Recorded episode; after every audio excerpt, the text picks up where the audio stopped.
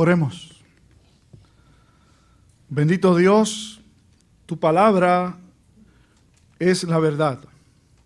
Gracias. Porque no nos has dejado a expensas de nuestras ideas, de la opinión del hombre, sino que has querido revelarnos la opinión, la única opinión que debe importarnos, la tuya. Concédenos hoy una mente abierta, un espíritu dócil y una voluntad dispuesta. Por medio de Jesucristo, tu Hijo, te lo imploramos. Que así sea. Amén y amén.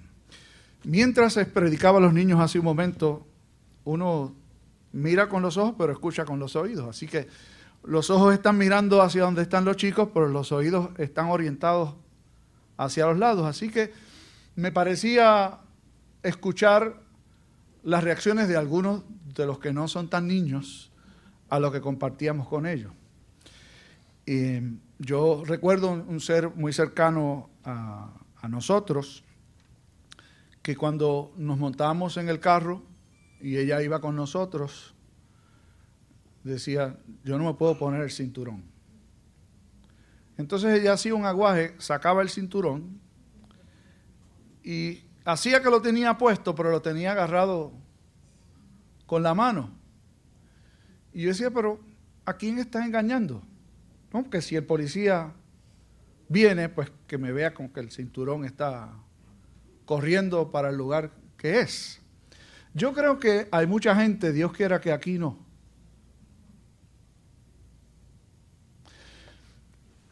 Que piensa que es mejor abrocharse el cinturón por si el guardia viene. Por si me cogen. Por si me descubren. Este sermón lo vengo trabajando ya hace un par de semanas. Te dirá, ¿por qué? Bueno, el domingo pasado yo no prediqué, así que tengo el hábito de predicar cada domingo Así que la semana anterior yo estaba trabajando con el sermón del día de hoy. Y resulta que el fin de semana anterior, eh, es decir, el fin de semana pasado, jueves, salimos para la reunión del presbiterio nuestro en, Florida. Entonces, yo estaba pensando, todavía el título del sermón no estaba, estaba trabajando con el texto y, con la pregunta que les voy a recomendar, la pregunta del catecismo mayor léansela. Y lean la respuesta, sobre todo, a la pregunta del catecismo. Está allí, déjenlo para ahorita. Pero léanlo. Y entonces de repente aparece frente a uno, o sea que los que han, todos aquí, me imagino, casi todos se han montado en un avión. Se prende la lucecita que dice, la señal del cinturón ha sido encendida. Y dije, ese es. Y usted preguntará, ¿y eso qué tiene que ver con lo que se leyó? Bueno, yo creo que tiene muchísimo, muchísimo que ver. Cuando la señal del cinturón es encendida en un avión, creo que los carros deberían traer eso, pero yo no soy manufacturero, ni ingeniero, ni mucho menos. Yo creo que todos los carros deberían tener un aviso que les recuerden que se tienen que amarrar. De hecho, los tiene, el mío no. Bueno. Bueno, para la gente de atrás sí, para los que están al frente sí, para los que están atrás, que casi siempre son los que cogen PON, pues no, no, se activa la, la, cosa esa cuando no se ponen el cinturón. En los aviones no solamente se enciende la señal, sino que después que la señal se enciende, los asistentes de vuelo pasan por los pasillos y se aseguran de que usted tenga el cinturón puesto. Entonces yo me pregunto, ¿cuál es el problema con ponerse el cinturón? Yo creo que allí está el detalle, como hubiese dicho nuestro amigo Cantinflas. Ahí está el detalle. Tanto la persona que en el carro no se quiere amarrar y simula que se amarra solamente para tratar de convencer a los demás de que está de que no está suelto, como el que va en el avión y se amarra porque no le queda otra porque tan pronto se apaga la señal, se sueltan el cinturón. ¿Por qué razón? Por la misma razón por la que este título tiene que ver con el pasaje que leímos hace un momento. Los seres humanos, todos, pero hemos visto esto entronizarse en los últimos siglos porque en los últimos siglos ha llegado eh, esta comunicación que todo el mundo sabe básicamente lo que pasa en otro lugar del mundo. Comenzó en el siglo XIX, se movió por el siglo XX y hoy en el siglo XXI uno se entera esencialmente de lo que sucede en todos los lugares. ¿Y qué es esto que se ha comenzado a entronizar? Estoy hablando de Occidente, de donde nosotros nos movemos, en los Estados Unidos, luego en nuestro país. Es este esfuerzo del ser humano por vivir sin Dios, de sacar a Dios de las instituciones. Se sacó de la universidad en el siglo XIX. Tardó un poco. Hoy día, a menos que sea una universidad con fundamentos de fe cristiana, la fe cristiana no tiene nada que ver con los procesos de formación de la gente que va a una universidad. Se empezó a sacar a Dios de las escuelas. Se siguió sacando a Dios del gobierno. Entonces aparecen los que alegan que debe haber separación entre la iglesia y el Estado. Ese es un buen tema para hablar otro día con más profundidad hoy. Escuche lo siguiente. Una cosa es hablar de la separación entre la iglesia y el Estado si nos referimos al hecho de que el Estado no debe inmiscuirse en el rol de la iglesia, que de hecho esa es la raíz de esta doctrina de ley, que el Estado no debe inmiscuirse en lo que es la vida de la iglesia y en la fe de los ciudadanos. Eso es una cosa con la que estamos muy de acuerdo. Otra cosa es creer llegar a imaginarse la idea de que los líderes, de que los gobernantes no tienen que rendirle cuentas a Dios. Ese es el problema. Y que pueden implantar leyes ajenos al consejo de Dios. Mucho ojo, algún político que pueda estar escuchándonos. Los políticos le responden a un pueblo que los eligió. Pero dentro de nuestra concepción de las cosas, en última instancia, quien los colocó en el poder no es el pueblo, es Dios. Y oigan bien los políticos que nos ven y nos escuchan, ustedes le tendrán que rendir cuentas a Dios algún día. Y ese día comienza hoy. Y en el último día también le tendrán que rendir cuentas. Y ahora no le voy a hablar a los políticos, le voy a hablar a todos los que están aquí. Lo que es verdad para un político, que no necesariamente tiene que estar adherido a la fe cristiana, es una verdad fundamental para nosotros, los que hemos creído en el Señor usted y un servidor, todos, le tendremos y le tenemos que rendir cuentas a Dios. Lo más fácil es imaginarse esta teoría y esta idea de que saco a Dios de esta parte de mi vida. Usted escucha mucho cuando se empieza a hablar en las esferas del gobierno de la libertad que nadie tiene derecho a meterse en el lecho de otro. Yo creo que es verdad. Yo no tengo derecho a meterme en el lecho suyo, usted tampoco en el mío. Óigame, pero hay alguien que no solamente tiene derecho a meterse en su lecho, sino que lo hace. Y ese es Dios. Uno se puede escapar de los hombres. Se puede incluso escapar de las leyes, que no es correcto. Pero de Dios ningún ser humano se puede escapar. Y los seres humanos todos necesitamos escuchar que hay cosas que están correctas y hay otras que están incorrectas. ¿Quién define lo que es correcto y lo que es incorrecto? Bueno, vamos a decir primero lo que no es, como decía el doctor Kennedy, utilizaba esta técnica para enseñar. Vamos a decir lo que no es. ¿Qué no es? Quien determina lo que es correcto y lo que no es correcto. Bueno, no es la corriente, no es la mayoría, no es usted mismo siquiera. Uno escucha mucho también la gente decir, lo importante es que tú estés feliz. Busca la felicidad. Otros dicen, llega un momento en la vida en donde lo que quiero es ser libre y ser feliz. Si es un cristiano, le tengo que decir que se equivocó. Los cristianos siempre estamos sometidos a una autoridad. Y esa autoridad no llega un momento en la vida cuando uno cumple, o los, ya no son los 65, 67, o los 70, o a los 80, o a los 90, que hay algunos de ustedes que sé que han pasado y ya pasaron por allí.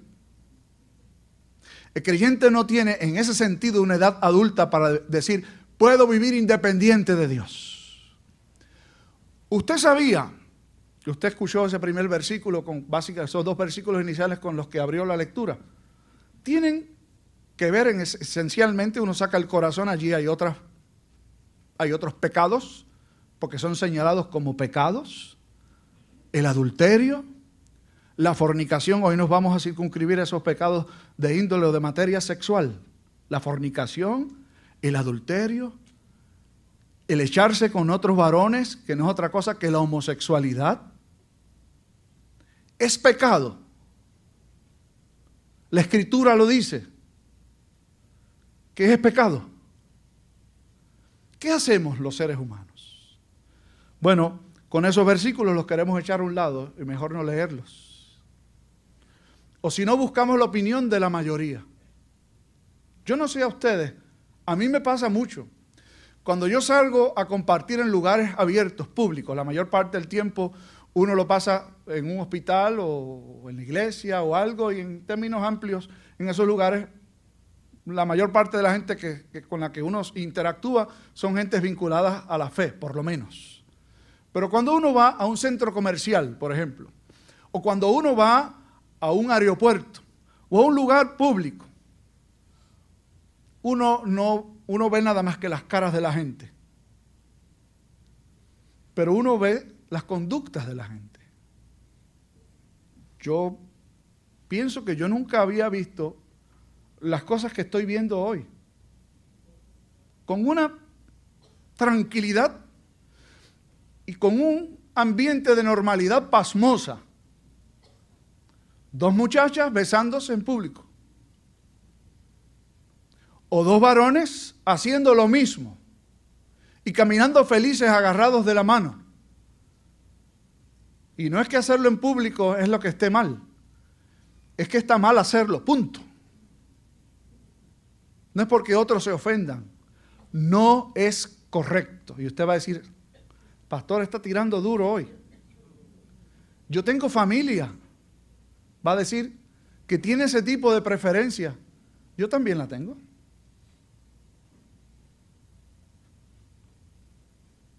Y el amor por mi familia no determina qué es lo que yo creo y lo que tengo que decir. Los amo mucho y justamente porque los amo mucho, les tengo que decir qué está bien y qué no está bien. Hay otros que no tienen esta costumbre o esta práctica, pero tienen otras. Dicen, yo no soporto un macho con otro macho o una mujer con otra mujer pero soportan muy fácilmente a un hombre con otra mujer, aunque no sea la suya, o aunque no se hayan casado. ¿Sabe usted que ni una cosa ni la otra es correcta? En un estudio que se hizo en el, 2013, hace cinco años, refleja que en nuestro país, nada más, aquí en Puerto Rico, estudiantes de noveno grado hasta grado 12 el 45% están activos sexualmente. 45% hacen 5 años. Y como va de acelerada la cosa, uno puede pensar que ese número, si se hiciera ese tipo de estudio hoy 5 años después, probablemente iría en aumento. Muchachos que están aquí, padres con muchachos que están aquí, 45% está activo sexualmente. ¿Y qué vamos a hacer con eso? Yo escuché a una persona decir, las cosas han cambiado tanto. Ahora los muchachos se juntan y no se casan. Y viven juntos y experimentan. Y yo digo, las cosas pueden haber cambiado mucho. Pero Dios no cambia. Su palabra no cambia. Lo que está bien es bueno hoy. Y hace 100 años también era bueno. Lo que estaba mal hace 100 años sigue estando mal hoy. Y los muchachos, lo que debe preocuparnos de los muchachos no son las enfermedades de contacto sexual o un embarazo no deseado. Lo que debe preocuparnos de los, muchachos es que hayan perdido el norte. Es que hayan decidido tener como una forma de vida el vivir íntimamente con alguien con quien no se ha casado aún. y alguien va a decir, esos son los muchachos, como andan de desenfrenados. La juventud está perdida. No vaya tan lejos. En el 1973, en nuestro país, se casaban en promedio 34 mil parejas 1973.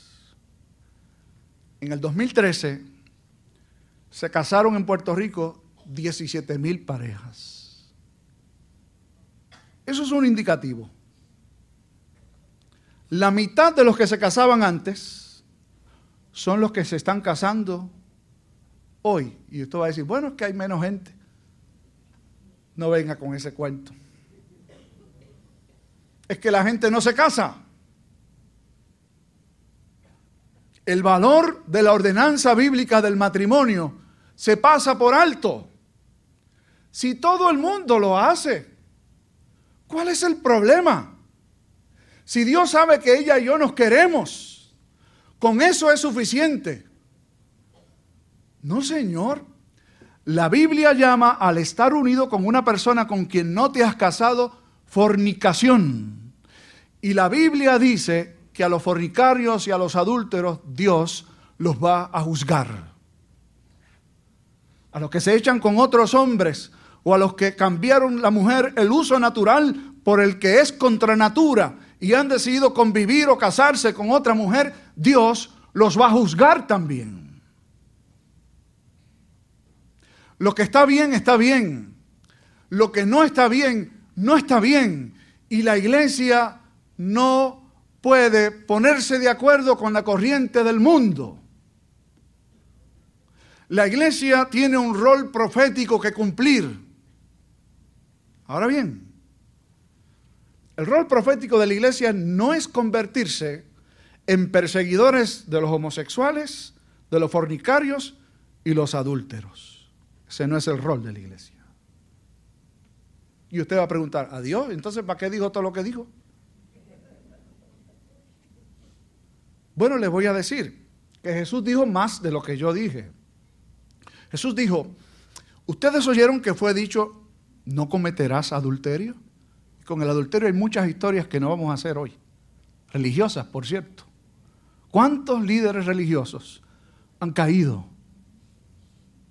en el adulterio? Comenzando, digo, no fue el primero, pero seguramente quizás uno de los más significativos, el rey David.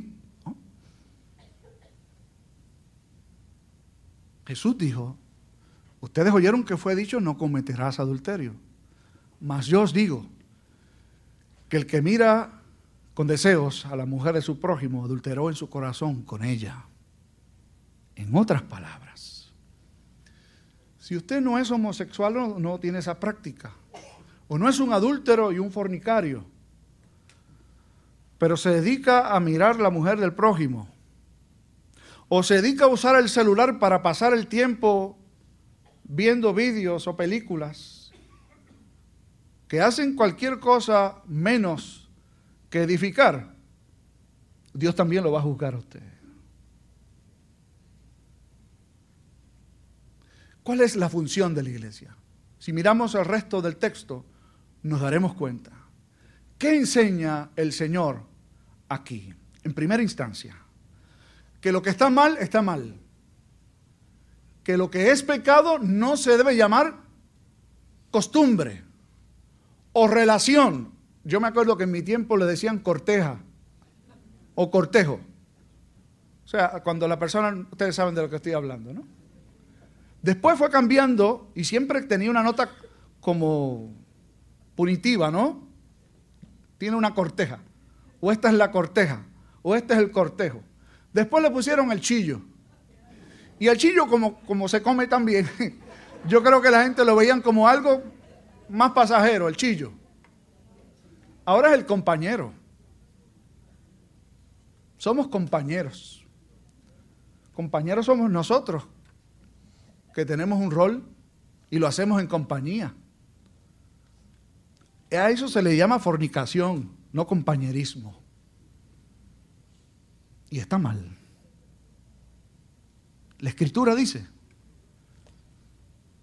que nosotros, los creyentes, antes éramos algunas de esas cosas. O practicábamos algunas de esas cosas, dice el texto, lo puede ver después. Pero ahora habéis sido lavados, justificados, santificados. Es decir, es como si usted cogió un perro, y perdonen la imagen, ¿verdad? Yo espero que nadie se sienta con cuatro patitas, ¿verdad? Pero es cuando uno coge un perro que está sucio, que se metió en el fango, en el lodo, y huele mal. ¿Y qué usted hace con el perrito si es suyo y lo quiere? Le da un buen baño, pero lo suelta, ¿y qué hace? Se mete al lodo. Y hay cristianos en la iglesia en Corinto y hay cristianos hoy día que el Señor lavó, santificó, justificó, que han vuelto al lodo.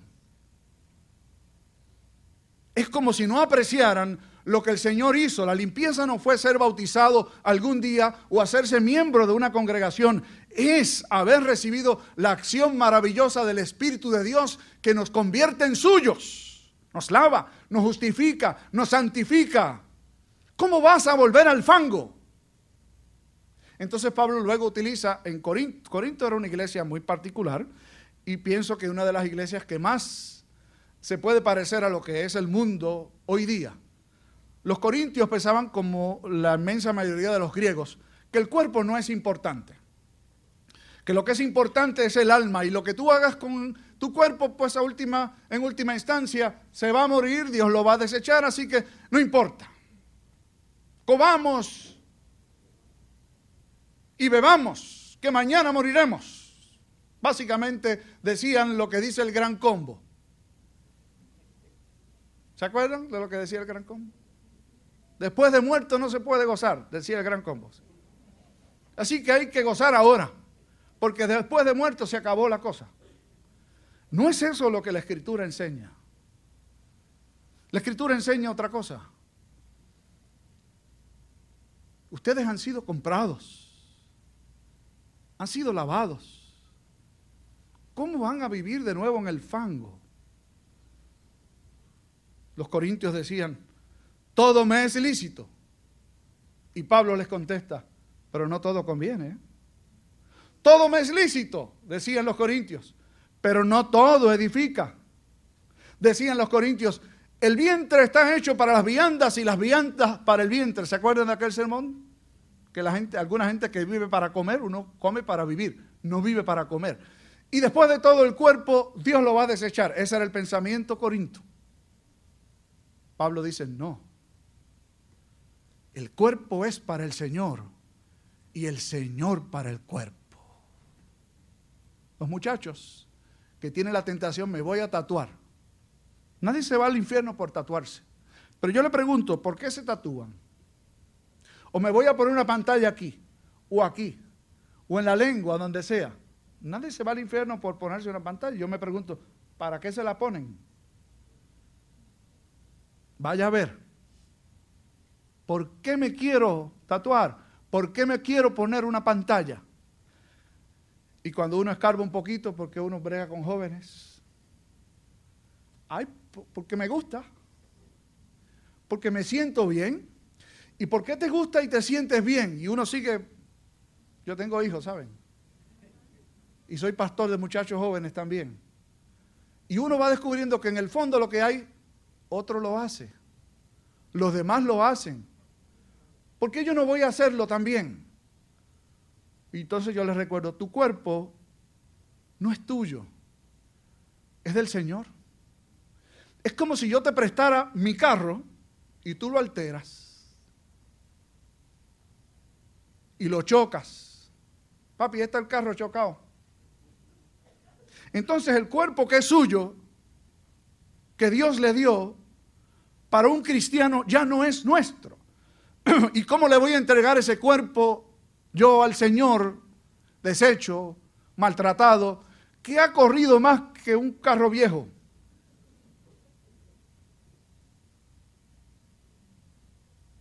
No puede ser.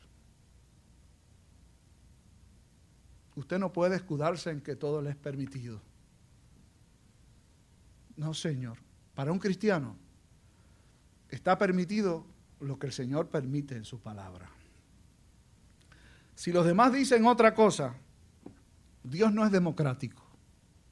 O sea, Dios no está pendiente a ver qué piensa la mayoría. Y como la mayoría se está yendo por el barranco, pues vamos a irnos todos. Ah, ah.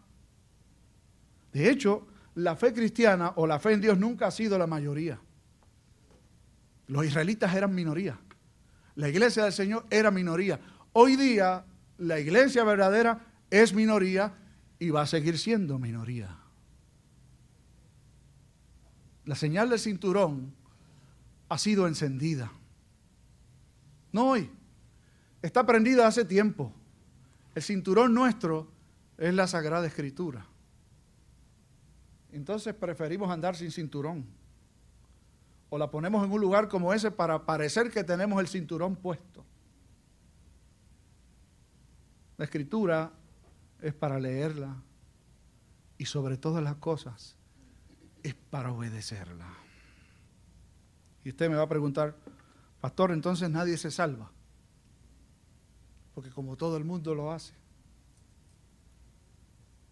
pues yo le voy a tener que decir que muchos son los llamados y pocos los escogidos.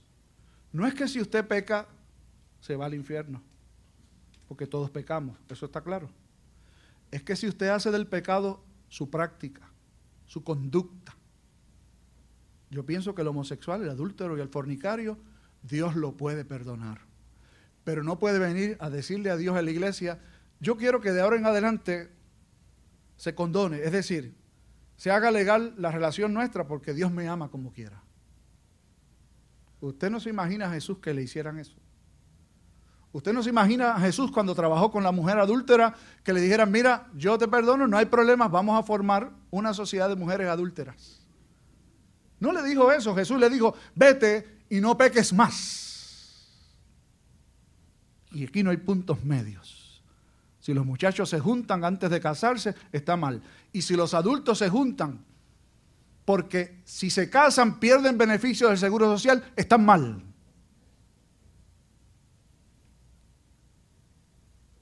al pan pan y al vino vino.